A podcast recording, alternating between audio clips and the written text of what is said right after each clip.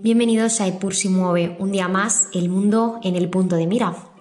En el día de hoy vamos a hablar de la oposición venezolana, vamos a comentar unas cuestiones muy interesantes, pero antes que nada vamos a hacer una pequeña actualización de lo que ha sucedido a lo largo de esta semana en este acontecimiento internacional sin precedentes que es el conflicto de Rusia y Ucrania, que se motivó hace ya más de una semana por el ataque de Putin a la soberanía de Ucrania. Evidentemente no podemos dejarlo de lado y vamos a intentar hacer un pequeño resumen de los principales eh, hitos que han sucedido en esta semana. El lunes 28 de febrero, tras sentarse a la mesa en Bielorrusia, representantes de ambos países culminaron la primera jornada de negociaciones sin ninguna conclusión relevante para mencionar en este conflicto. Al día siguiente, el 1 de marzo, eh, se sumó Hungría al grupo de los ocho países eh, que ya lo habían hecho el día anterior, Bulgaria, República Checa, Estonia, Letonia, Lituania, Polonia, Eslovaquia y Eslovenia, que pedían el lunes 28 pues una, una carta abierta a la Unión Europea para una perspectiva de adhesión inmediata a la Unión Europea de Ucrania. En total, con la adhesión de Hungría, son ya un tercio de los 27 estados de la UE que piden tener en cuenta esta reclamación. El miércoles 2 de marzo, España anunciaba un primer envío de material eh, militar a Ucrania que se efectuaría el viernes 5 de marzo. La ministra de Defensa, Margarita Robles, anunció que España enviaría dos aviones con material ofensivo en el que está previsto que vayan un total de 1.370 lanzagranadas contra carro y 700.000 cartuchos de fusiles y ametralladoras. El grupo de Unidas Podemos expresó su disconformidad con la decisión, mientras que la vicepresidenta segunda, Yolanda Díaz, y el ministro de Universidades, Joan Subirats, se posicionaban a favor del envío dentro de las filas de Unidas Podemos. La decisión de Sánchez seguía el camino marcado por otros ejecutivos socialdemócratas, eh, como es el caso de Alemania, Portugal, Finlandia o Suecia, que también habían enviado armas previamente para defender a los ucranianos. El 3 de marzo eh, se dio un acuerdo entre Rusia y Ucrania para eh, tener o facilitar unos corredores humanitarios para sacar a la población civil. Los corredores humanitarios son pasillos establecidos con la finalidad de facilitar circulación libre de ataques armados de esos convoyes humanitarios, también pues para las víctimas de los conflictos armados y del personal humanitario. Por otro lado, en, Rusia, a fecha del 3 de marzo, ya había más de 7.600 arrestos de manifestantes por la paz y los que pedían el fin de la guerra desde niños hasta una anciana de 81 años, Elena Osipova, una reconocida pintora y también superviviente del asedio nazi en la ciudad de Leningrado. Todas estas personas habían sido detenidas por la policía de Rusia. El 4 de marzo, el viernes, las fuerzas rusas se hicieron con el control de la planta nuclear de Zaporilla, la más grande de Europa y ubicada en el sureste de Ucrania. La atacaron y generaron con ello un incendio que finalmente pudo ser controlado afortunadamente. Asimismo, el Organismo Internacional de la Energía Atómica, la OIEA, informó que los equipos esenciales de la planta nuclear estaban en funcionamiento, que la radiación se mantenía en niveles normales y decía Zelensky, el presidente ucraniano, que hemos sobrevivido a una noche que podría haber parado el curso de la historia de Ucrania, de la historia de Europa. En un discurso televisivo del viernes por la mañana aseguraba que el ataque habría sido equivalente con su destrucción si hubiera sucedido a seis Chernóbils y añadía que Rusia sabía lo que hacía al eh, dirigirse contra esta central, por lo que lo tachó de un acto de terrorismo de un nivel inaudito. Desde luego, un ataque que nos dejó a todos en vilo. El sábado 5 de marzo ya hay aproximadamente pues, un millón de refugiados que han huido de la guerra de Ucrania, la mitad cruzando la frontera hacia Polonia. Esto es solo el principio. La catástrofe humanitaria que estimaba ACNUR podría ser de hasta 4 millones de refugiados que abandonarían el país por este conflicto. El 5 de marzo, eh, sábado, también estaba prevista la evacuación de civiles por los corredores humanitarios en Mariupol y Volnovaja, enclaves estratégicos del este de Ucrania, se planteaba un alto al fuego temporal desde las 10 de la mañana a las 5 de la tarde. Sin embargo, a las 12 y media, el sábado 5 de marzo, salía en prensa que se tuvo que aplazar la evacuación de civiles después de que Rusia hubiera incumplido el citado alto al fuego y prosiguieron pues, eh, los bombardeos. Aún así, por la tarde ya habían conseguido unas 400 personas lograr pues, esa evacuación de, la ciudad de Volno Baja a pesar de todos los bombardeos y ataques. Es lo que podemos comentarles eh, a sábado por la tarde, que es cuando estoy grabando este episodio. Les iremos evidentemente actualizando también la semana que viene sobre esta situación. Evidentemente es muy complicado poder comentar todos los detalles, hay acontecimientos sucediendo casi al minuto y actualizaciones constantes. Sin embargo, nosotras, aún no siendo un medio informativo de noticias, vamos a intentar que podáis estar al día de las principales cuestiones, de todo lo más relevante que pasa a lo largo de la semana, porque es un asunto que no podemos dejar de lado en, un podcast de relaciones internacionales. Dicho todo esto, vamos a pasar al tema principal del episodio de esta semana, que es la oposición venezolana, como les decía anteriormente. Es que se ha visto revitalizada tras una inesperada victoria en enero en las elecciones a gobernador del estado natal del fallecido expresidente Hugo Chávez, en el estado de Barinas. El estado deja de ser gobernado por el chavismo por primera vez en 24 años y ahora la oposición aprovecha ese impulso para unir a sus divididas facciones y lanzar otro intento de vencer a sus herederos políticos. Tres años después de autoproclamarse líder legítimo de Venezuela, Juan Guaidó, con sus aliados opositores respaldados por Estados Unidos y otros adversarios del presidente Maduro, se reunieron en la capital Caracas para trabajar en una estrategia de gran alcance mientras se preparan para unas elecciones presidenciales que esperan que puedan celebrarse antes de 2024, que es para cuando están previstas. El objetivo ahora es incorporar no solamente a los partidos políticos que hacen bien la alternativa democrática, sino también al chavismo, como se denomina un grupo, o al chavismo disidente, como se denomina otro, explicaba Guaidó, empleando ese término que define al movimiento político que inició Chávez, que ya fallecía en 2013. Guaidó ganó relevancia internacional en 2019 tras declarar ilegítima la presidencia de Maduro y autoproclamarse presidente interino, estableciendo un gobierno paralelo. Fue reconocido por docenas de países, incluyendo Estados Unidos, y lideraba multitudinarias protestas en Caracas.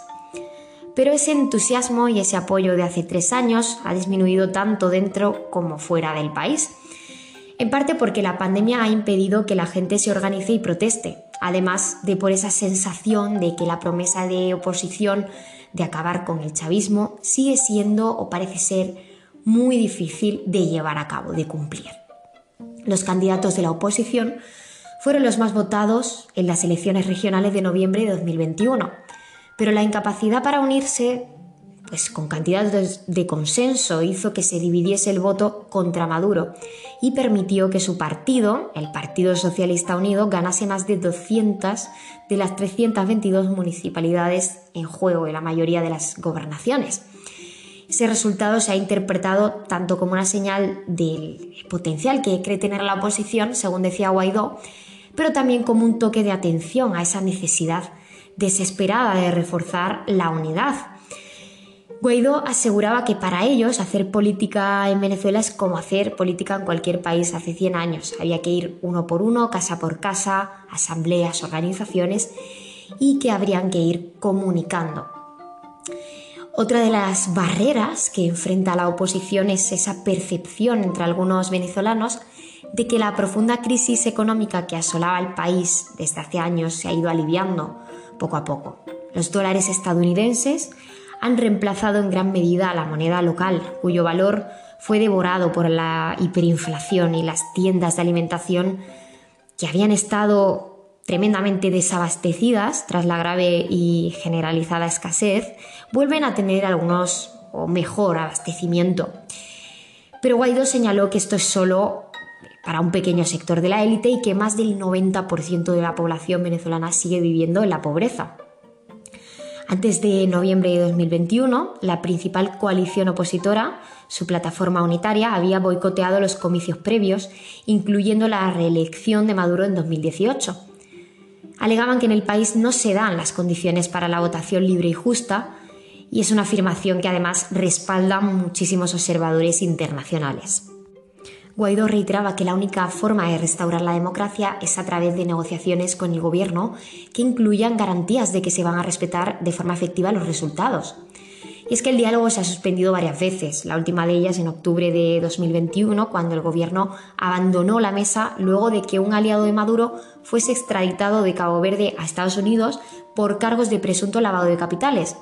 Según Guaidó, la oposición está abierta a volver a negociaciones mediadas por diplomáticos noruegos en la Ciudad de México y al alivio progresivo de las sanciones internacionales, que parece ser el principal incentivo para estas negociaciones.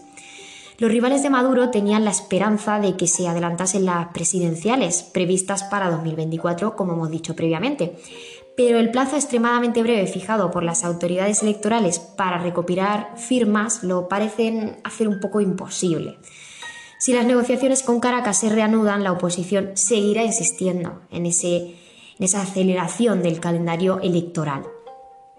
Los partidos de la oposición en Venezuela están realizando numerosas concentraciones en las últimas eh, semanas y haciendo llamados a favor de la unidad para poner fin a más de dos décadas de gobiernos socialistas.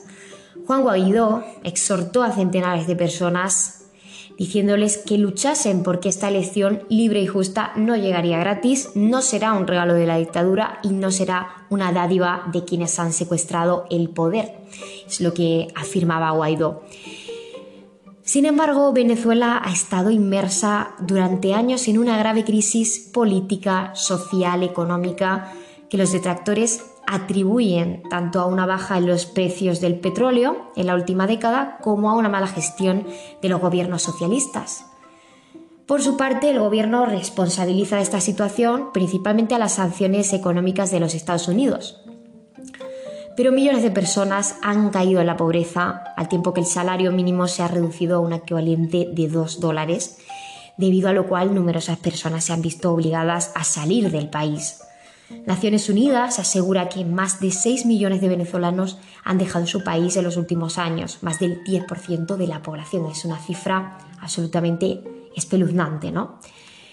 En este entorno que sigue tremendamente pesimista, a pesar de las pequeñas mejorías, pero que no, no terminan de, ir a, a más, la popularidad de Guaidó ha caído de alrededor del 60% hace tres años a menos del 15% en febrero de 2022, según anunciaba la encuestadora venezolana Data Analysis. Esto ocurre porque muchos creen que él ya carece de medios viables para derrocar a Maduro, quien ha estado en el poder desde 2013. En este sentido, la represión del gobierno también ha hecho que muchos lo piensen dos veces antes de involucrarse en, en la oposición. A nivel nacional, algunos dirigentes clave y algunos ciudadanos que han levantado la voz han sido encarcelados o han tenido que huir. El gobierno ha reducido la oposición y la mayoría de los medios de comunicación independientes. Muchos temen que expresar su disidencia pueda poner en peligro el acceso a bienes subsidiados que distribuye el gobierno. A nivel internacional, el fracaso de Guaidó para capitalizar su estallido inicial de popularidad también le ha restado atractivo. Varios de los países que alguna vez reconocían ese gobierno paralelo ya no lo hacen. Y el reflejo de toda esta situación es la declaración que nos hacía Emily Mayora, una ciudadana de Venezuela que lo, lo planteaba en el medio británico The Independent, pues que ella había apoyado a los opositores al presidente venezolano, especialmente hace tres años, cuando ese joven líder, refiriéndose a, a Guaidó, pues le inyectaba vida al movimiento y atraía grandes multitudes a las calles a luchar. Pero cuando este mismo líder se presentaba recientemente para buscar apoyo en Maiquiteia, un pueblo eh, en el Mar Caribe, Mayora ni siquiera se molestó en caminar una manzana para verlo. Se quedó en la tienda que ella regenta vendiendo refrescos y bocadillos, mientras el opositor Juan Guaidó daba un discurso ante unas 90 personas. Ella aseguraba que no cree en ninguno de los dos bandos, ni el de los opositores ni el de los oficialistas, porque prometen y prometen y no cumplen nada. Lo declara así de, así de sencillo, le parece todo pura charla. Y es muy interesante esta reflexión. Esta es la expresión del desencanto de ciudadanos hastiados de vivir en una crisis política, económica y social que parece imposible de terminar Mientras tanto, la oposición sigue trabajando por restaurar esa fe perdida de muchos venezolanos y por mantenerse unida y presentarse de forma más parecida a un bloque. El gobierno, a su vez, Maduro, pretende seguir más tiempo en el poder. Esta es la situación ahora mismo en, Venezuela y con su oposición. Estaremos pendientes de todos los desarrollos que se vayan dando y, por supuesto, también de toda la cuestión que está sucediendo en este conflicto tan, tan sin precedentes como es el caso de Ucrania y Rusia. Mientras tanto, eso es todo por esta semana. Nos vemos la semana que viene, aquí siempre en Epur si mueve. Muchísimas gracias a todos los oyentes.